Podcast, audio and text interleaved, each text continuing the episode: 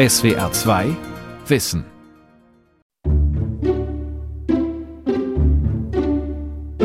I'm smarter than anybody. I had an uncle who was a great professor for, I believe, 40 years at MIT.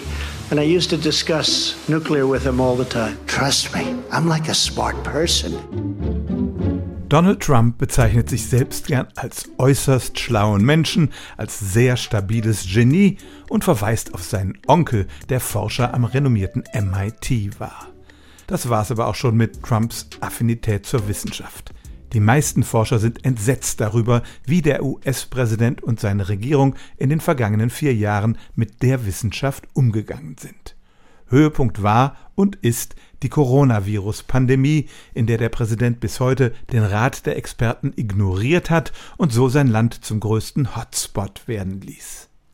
In den Wochen und Monaten vor der Wahl haben Forscherinnen und Forscher gegen Donald Trump mobil gemacht.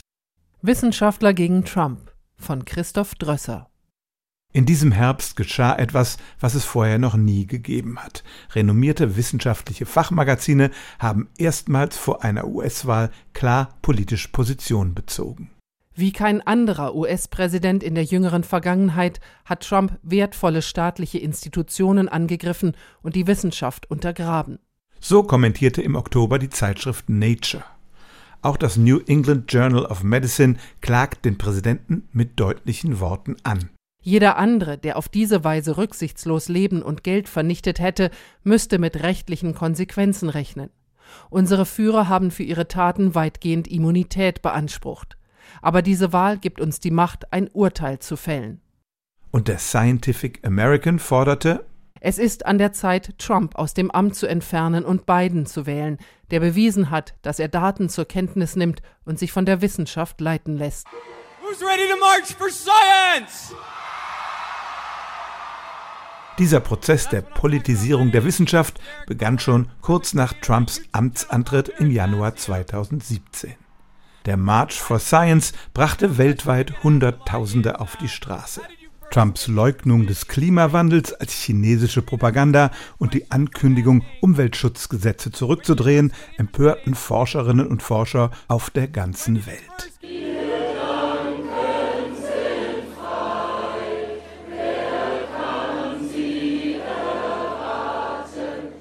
Sie ahnten nicht, wie weit Trumps Ignoranz gegenüber der Wissenschaft gehen würde.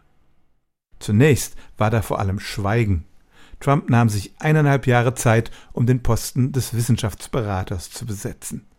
Und von dem hörte man dann nicht viel, erzählt Andrew Rosenberg von der Union of Concerned Scientists, einer kritischen Wissenschaftlerorganisation. When that person was named, you know, a very credible scientist, um, you know, Dr. Drogemeyer. Dieser sehr glaubwürdige Wissenschaftler Calvin Drogemeyer sollte einen Vortrag beim Treffen der amerikanischen Wissenschaftlervereinigung halten, wie es alle Präsidentenberater in der Vergangenheit getan haben. Er kam durch eine Seitentür herein und gab eine ziemlich allgemeine Präsentation, nahm keine Fragen entgegen und ging durch dieselbe Seitentür wieder raus. Das war in gewisser Weise typisch für den Ansatz, den die Wissenschaftsgemeinde in den letzten vier Jahren erfahren hat. Die Organisation hat in den vergangenen vier Jahren die wissenschaftlichen Sünden der Trump-Regierung genauestens protokolliert. Auf ihrer Website listet sie 147 Angriffe auf die Forschung auf, von Personalia über laxere Umweltgesetze bis hin zu offener Zensur. Vor allem die Schwächung der Umweltbestimmungen ist Rosenberg ein Dorn im Auge. Und Trump zeigte gleich in mehreren Fällen, dass er den Bock zum Gärtner machte und Spitzenpositionen in staatlichen Institutionen mit Managern besetzte, die vorher genau diese Institution ausdrücklich bekämpft hatten. Da gibt es eine Reihe von Beispielen. Das skandalöseste ist im Moment William Pendley, der im Innenministerium für das Management der bundeseigenen Landflächen zuständig ist. Er vertritt die Philosophie, die Bundesregierung sollte gar kein öffentliches Land besitzen, das sollte alles an Privatleute verkauft werden. Er wurde vom Senat nicht bestätigt, aber sie haben ihn trotzdem auf seinem Posten gelassen. Ein Richter hat das jetzt für illegal erklärt. Und Pendley begann sofort, die Ländereien des Bundes zur Ausbeutung freizugeben. Er nutzte dabei sogar die Coronavirus-Krise aus. The das Innenministerium stellte im Schnellverfahren Pachtverträge für die Öl- und Gasförderung auf öffentlichem Grund aus, während gleichzeitig der Kongress einen Rettungsfonds für die Öl- und Gasunternehmen auflegte, die diese Pachtverträge bekamen. Im Grunde bezahlte also die Öffentlichkeit die Pacht für diese Firmen. Eine gemeinnützige Organisation wie die Union of Concerned Scientists darf in den USA nicht direkt Partei für einen der Kandidaten ergreifen und für ihn Wahlkampf machen. Die besorgten Wissenschaftler machen daher hauptsächlich Aufklärungsarbeit, vor allem zum Klimawandel und zur Bedrohung durch Atomwaffen. Und die Organisation setzt sich für die Wissenschaftlerinnen und Wissenschaftler in den nationalen Forschungsorganisationen ein. Aber natürlich arbeiten die wenigsten Forscher auf den Gebieten und in den Institutionen, die politisch umstritten sind. Traditionell halten sich amerikanische Wissenschaftler und Wissenschaftlerinnen mit politischem Engagement zurück, wenn ihre eigene Arbeit nicht betroffen ist. Das ist auch die Grundhaltung von Melanie Ott, einer deutschen Forscherin, die seit 30 Jahren in den USA arbeitet. An den Gladstone Institutes in San Francisco arbeitet sie in einem Gebiet, das bis vor ein paar Monaten völlig unpolitisch war, in der Virologie. Sie erzählt, was sie persönlich bei Trumps Wahl empfunden hat. Ja, also ich habe unter einigen Präsidenten jetzt hier schon gearbeitet in Amerika und meine Reaktion war, dass wir das auch überleben werden in irgendeiner Form. Und ich würde sagen, das haben wir auch, ähm, denn die Gelder sind ja weiter geflossen. Das ist ja das große Problem. Das Budget hat sich weiter erweitert und ähm, von daher haben wir Wissenschaftler, würde ich sagen, unseren Blick auf die Wissenschaft und das, was vor allen Dingen jetzt in der Covid-Zeit erreicht werden muss und haben eigentlich wenig Zeit, um uns um die Washingtoner Daily Politics zu kümmern. Diese traditionell unpolitische Position geben nun viele ihrer Kollegen zunehmend auf, wenn auch zögernd. Zu ihnen gehört Thomas Südhof, der 2013 den Nobelpreis für Medizin bekam für seine Forschungen über die Signalleitungen im Gehirn. Südhof, der wie Melanie Ott die amerikanische Staatsbürgerschaft besitzt und seit vielen Jahren an der Universität Stanford lehrt, hat zusammen mit 80 anderen Nobelpreisträgern in einer knappen Erklärung dazu aufgerufen, bei dieser Wahl das Kreuz bei Joe Biden zu machen. Trump und seine Regierungsbilanz werden darin nicht einmal erwähnt. Im Interview wird Südhof deutlicher. Als Wissenschaftler müssen wir immer sehr darauf achten, dass wir nicht unsere persönliche Meinung mit unseren wissenschaftlichen Schlussfolgerungen vermischen. Und diese Gratwanderung versuche ich dadurch zu erreichen, dass ich mich meistens zu politischen Themen nicht äußere.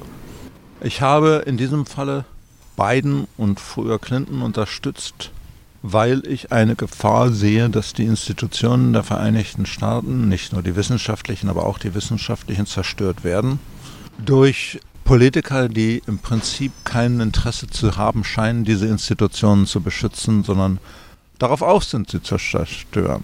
Das sehe ich als eine Notlage an.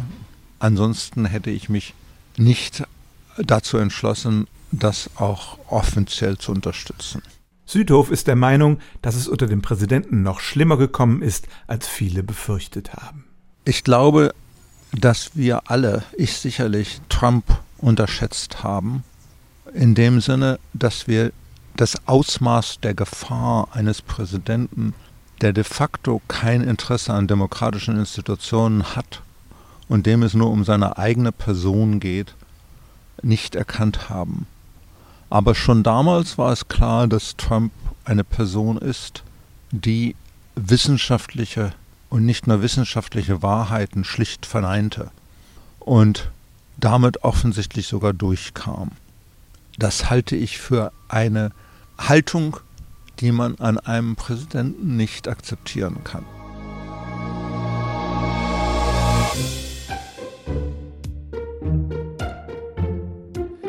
The coronavirus, you know that, right? Coronavirus.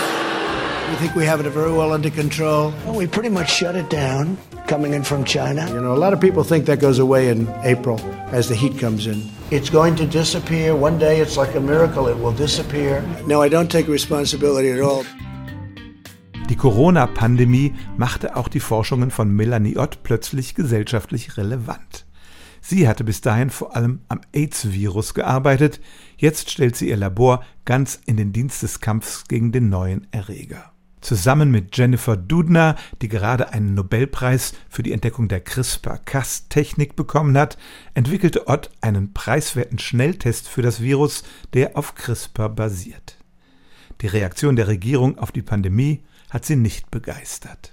Ich war enttäuscht im März, als äh, wir erfahren haben, dass die USA nicht gemeinsam quasi einen Lockdown machen wird, sondern dass es den einzelnen Staaten überlassen bleibt, weil das hat im Prinzip den Path vorausgegeben, wie sich die Pandemie ähm, weiteren entwickeln wird. Und das ist genau, wo wir sind. Äh, wir, wir sind quasi abhängig davon, wie die einzelnen Staaten das handeln.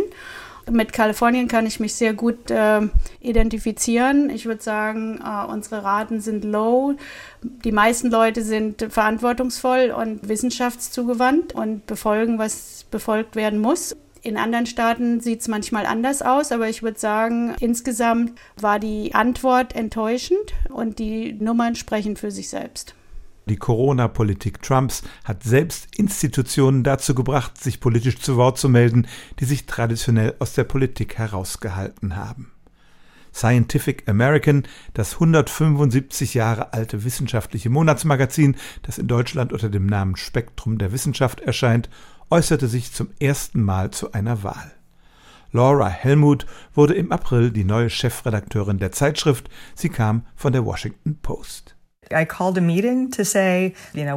Ich habe ein Meeting einberufen und gesagt, lasst uns entscheiden, ob wir dieses Jahr eine Wahlempfehlung abgeben.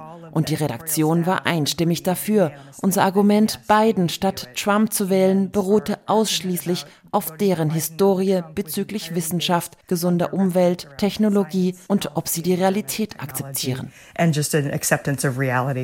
Die Corona-Pandemie war dann das Ereignis, das den Ausschlag für die Wahlempfehlung gegeben hat. Und diese Empfehlung stieß auf ein großes positives Echo, erzählt Laura Helmut. Die häufigste Reaktion in den sozialen Medien war Danke, dass ihr das tut. Natürlich kommen immer, wenn Sie in den sozialen Medien etwas Negatives über Donald Trump sagen, sofort die Trolle, die Make America Great Again in ihrem Twitter-Profil stehen haben und fragen, wie viel uns George Soros dafür bezahlt. Scientific American gehört zu Springer Nature, einem Unternehmen der deutschen Holzbrink-Gruppe. Und so entstand diese Verschwörungstheorie, dass wir eigentlich nicht Scientific American sind, sondern Scientific German und die Deutschen versuchen, die Wahl zu beeinflussen. We're actually not Scientific American, we're Scientific German and the Germans are trying to influence the election. When politicians blindly follow their party leaders, disaster strikes. Ich heiße Nancy Goroff und ich bin Wissenschaftlerin. Ich habe 23 Jahre lang an der Stony Brook University gelehrt. Jetzt kandidiere ich für den Kongress, damit die Wissenschaft uns aus dieser Krise herausführt. Einige Wissenschaftler haben es nicht bei Petitionen und Aufrufen gelassen. Sie kandidieren aus Protest gegen Trumps Wissenschaftspolitik selbst für politische Ämter wie Nancy Goroff, die für einen Wahlbezirk im Bundesstaat New York ins Repräsentantenhaus einziehen will. Die Demokratin wäre dort die erste weibliche Abgeordnete mit Doktortitel. Schon bei den Zwischenwahlen vor zwei Jahren zogen neun neue Abgeordnete mit wissenschaftlichem Abschluss ins Parlament ein. Sieben davon waren Demokraten und sie hatten die Unterstützung einer Organisation namens 314 Action, benannt nach den ersten drei Stellen der Kreiszahl Pi, typischer Wissenschaftlerhumor. 314 Action rekrutiert Forscher für Ämter von der Stadtverwaltung bis hinauf zur Bundesebene. Dazu werden zunächst Wahlkreise identifiziert, die gewonnen werden können. Etwa weil es viele gebildete Wähler gibt, aber der aktuelle Amtsinhaber ein Klimaleugner ist. Dann erst beginnt die Suche nach Kandidatinnen und Kandidaten. Auf diese Weise kann man überraschende Wahlerfolge erzielen, erzählt Shaughnessy Norton, die Gründerin der Organisation. Am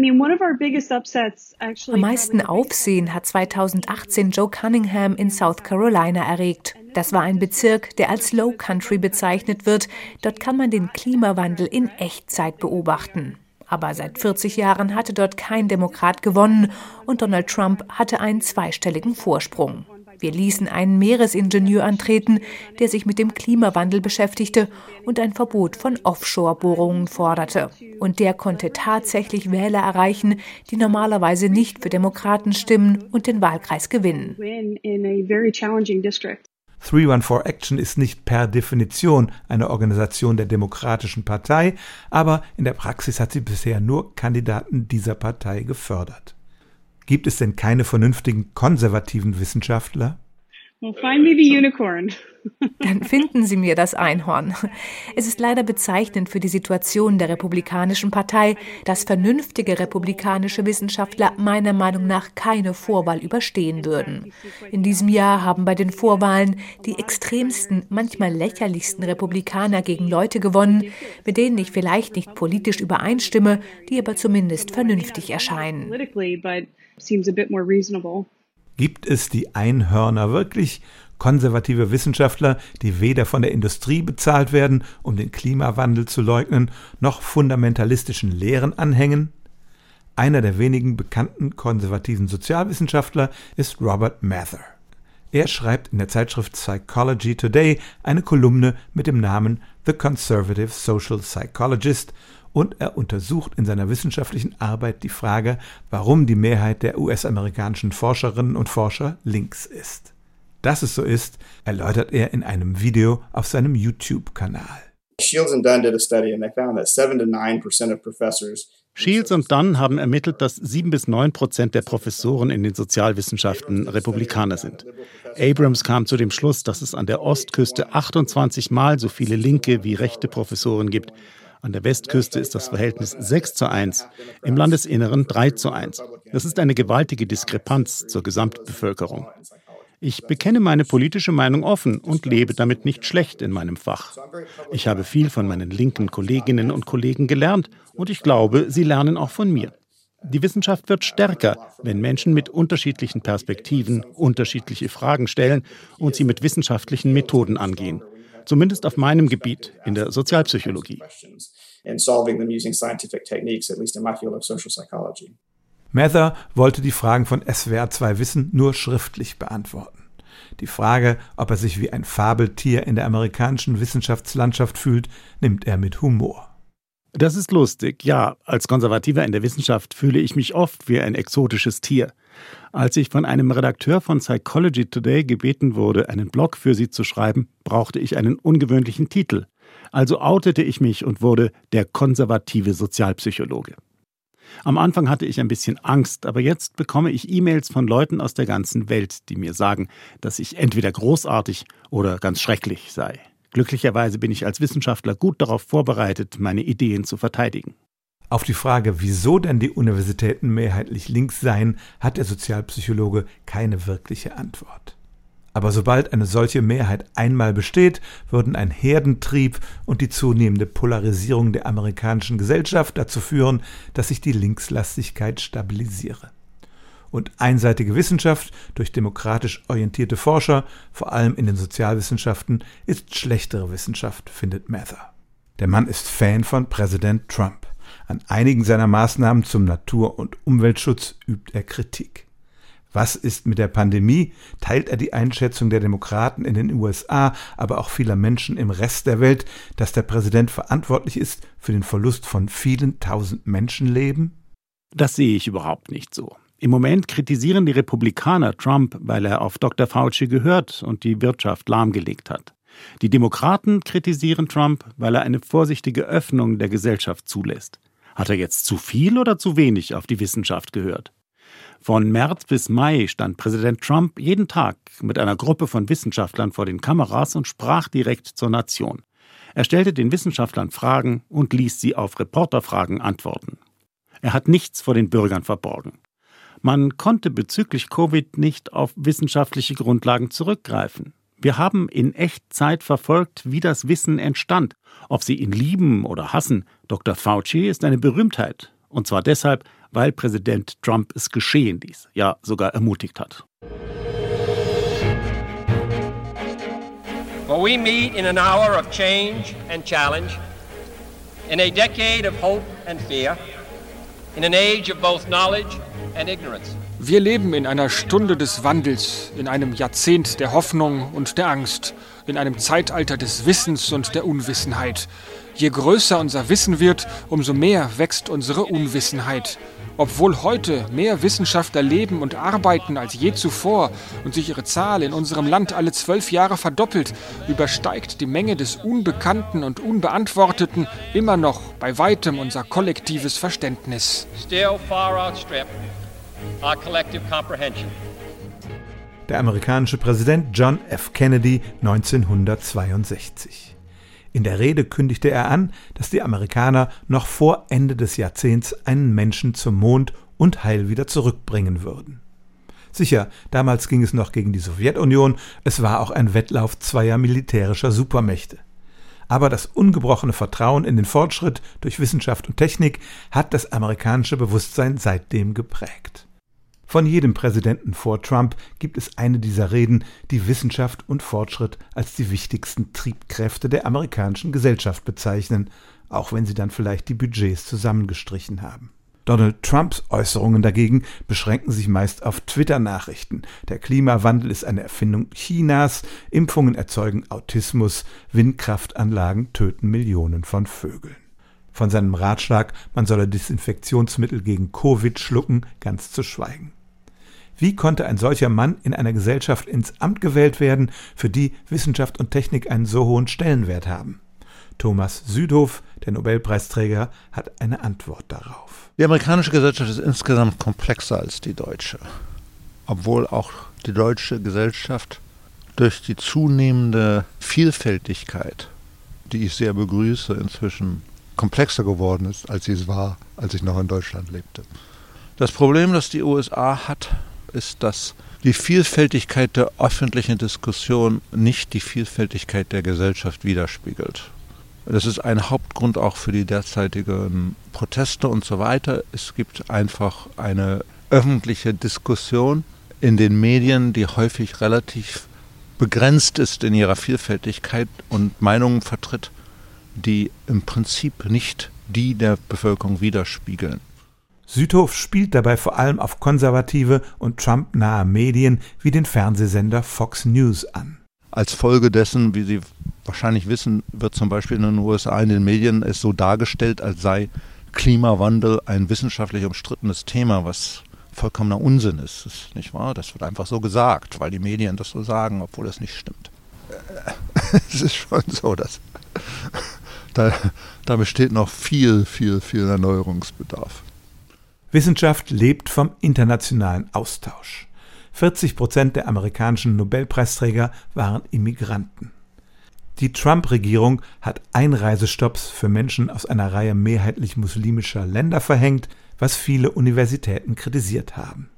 Der Präsident betont bei jeder Gelegenheit, dass amerikanische Interessen Vorrang haben, America First. Gleichzeitig beteuert er, dass das Land für hochqualifizierte Forscher weiterhin offen sein soll, falls er mit seiner Einwanderungsreform zum Zuge kommt. Under the senseless rules of the current system, Aufgrund der absurden Regeln des gegenwärtigen Systems dürfen wir keinen Arzt, Forscher oder Studenten bevorzugen, der als Klassenbester an einer der besten Hochschulen der Welt seinen Abschluss gemacht hat. Unternehmen gehen ins Ausland, weil unsere Einwanderungsregeln sie daran hindern, hochqualifizierte Mitarbeiter zu halten. Wir diskriminieren Genies.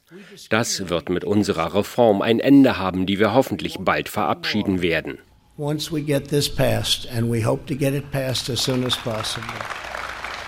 Diese Reform hat nie stattgefunden und der Nobelpreisträger Thomas Südhof, selbst Immigrant, hält solche Reden für Lippenbekenntnisse. In den USA besteht zurzeit eine extreme Furcht vor ausländischem Einfluss, Foreign Influence.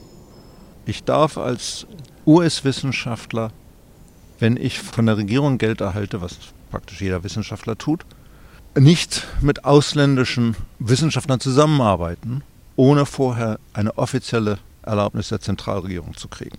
Bis jetzt darf ich noch Vorträge halten und mit Ausländern reden, aber äh, es kann bald so kommen, dass wir als US-Wissenschaftler nicht mal mehr mit Ausländern reden dürfen. Und dieser ganze äh, Quelle von Talent, die ist inzwischen sehr gefährdet. es ist ja nicht so, dass die USA sich damit einen Gefallen tut, indem sie die besten Talente, die sie hat, rausschmeißt, nur deswegen, weil sie nicht in den USA geboren sind. Sollte Trump abgewählt werden, dann werden die USA einen Präsidenten haben, der der Wissenschaft offener gegenübersteht. Joe Biden hat angekündigt, das Land wieder auf den Kurs zu bringen, den es vorher hatte. Donald Trump's approach to science is a threat to every single one of us. Donald Trumps Haltung zur Wissenschaft bedroht jeden Einzelnen von uns. Das gilt für seinen erratischen Umgang mit der Coronavirus-Pandemie und für seine Haltung zum Klimawandel. Ich verspreche Ihnen, ich werde ganz anders sein. Vom ersten Tag an werden wir die Krise unseres Planeten umkehren. Wir sind dieser Herausforderung gewachsen. Wir können die Wahrheit statt der Lüge wählen, Science statt Fiction und so viel erreichen. So einfach lässt sich aber die Uhr nicht zurückdrehen, sagt Andrew Rosenberg von der Union of Concerned Scientists. Insbesondere beklagt er den Personalmangel in den Bundesforschungsinstitutionen, der nicht von einem auf den anderen Tag zu beheben ist. Wenn man hartnäckig die Botschaft verbreitet, dass die beamteten Wissenschaftler schlecht sind, dass sie der Deep State sind, dann ermutigt das nicht gerade die besten und klügsten jungen Leute, sich dort zu bewerben. Vor allem, wenn man bedenkt, dass sie anderswo meistens mehr Geld verdienen können. Ich kann nur mit Sorge sehen, dass von den jungen Leuten fast alle, die wirklich intelligent, engagiert, ehrgeizig, interessiert sind, nichts mit Kultur und Wissenschaft zu tun haben wollen. Die wollen alle dorthin gehen, wo man Einfluss haben kann auf die Welt, wo man Geld verdienen kann. Sie werden alle entweder Rechtsanwälte oder Unternehmer oder gehen an die Börse oder sonst was. Das ist es. Sollte Joe Biden die Wahl gewinnen, muss sein Team erst einmal Wiederaufbauarbeit leisten. Die USA sollen sich nach seinem Willen wieder aufs Pariser Klimaabkommen verpflichten und die Mitgliedschaft in der Weltgesundheitsorganisation wieder aufleben lassen. Auch zu Hause gilt es, Trümmer aufzuräumen. Vier Jahre Trump, aber auch vier Jahre Protest haben die Welt für viele Wissenschaftlerinnen und Wissenschaftler entscheidend verändert. Die Welt verstehen. Jeden Tag. SWR2 Wissen. Manuskripte und weiterführende Informationen zu unserem Podcast und den einzelnen Folgen gibt es unter swr2wissen.de.